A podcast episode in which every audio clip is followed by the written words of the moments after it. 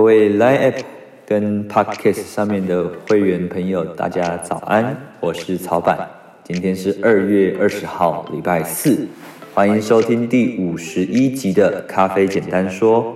我们今天要来讲湿跑法。一不小心，我们就花了很多的时间，分别介绍了三大处理法：日晒、水洗跟密处理。我们说过，日晒是创始的处理法。那二代的水洗，它克服了日晒法所需要的日照条件；三代的密处理，它克服了二代水洗法需要的用水条件。一代一代改良的处理法，其实跟风味好坏是没有关系的。最主要去改良这些的原因跟用意，是为了去降低生产的风险与成本。好，我们今天回到我们的主题：湿跑法。在我们刚刚所说的三大主流处理法以外，其实还有很多特别的处理法。那我们今天讲的这种湿跑法，就是其中一种非常特别的处理法。我们今天会接下来的几天，我们都会分别介绍一些非主流的处理法。那这些处理法它都有一种特性，就是它非常个别，它是为了很个别的产地气候所产生出。非主流处理法通常只会出现在某一种特定的产区。那就是有点绑在一起的那种感觉，因为气候条件创造了这个处理法，那也因为这种独一无二的处理法，造成了人们在认识特定产区的时候，会有一种固定性的期待。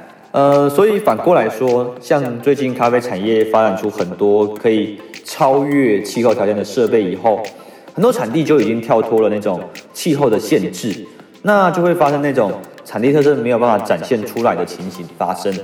意思就是说，你很难再从味道去认出产地，因为产地跟处理法它脱钩了。那湿跑法这种咖啡的做法，它就是一种跟产地紧密连接的处理法。那湿跑法出现的地方只有一个地方，就是印度尼西亚。鼎鼎大名的曼特宁咖啡就是印尼的咖啡豆，想当然尔。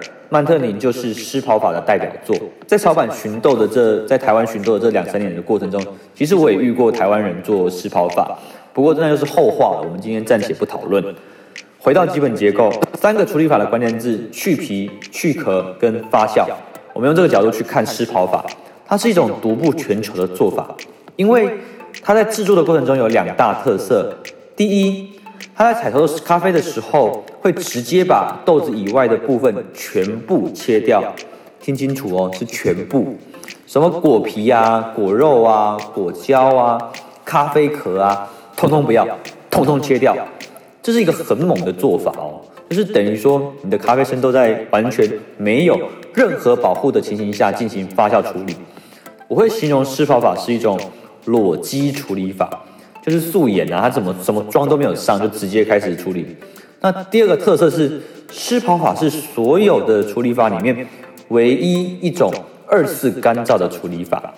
它有两段，就是它会先把咖啡果实全部脱光，然后从六成的咖啡果实的含水率晒干到三成的含水率，然后转售给出口商。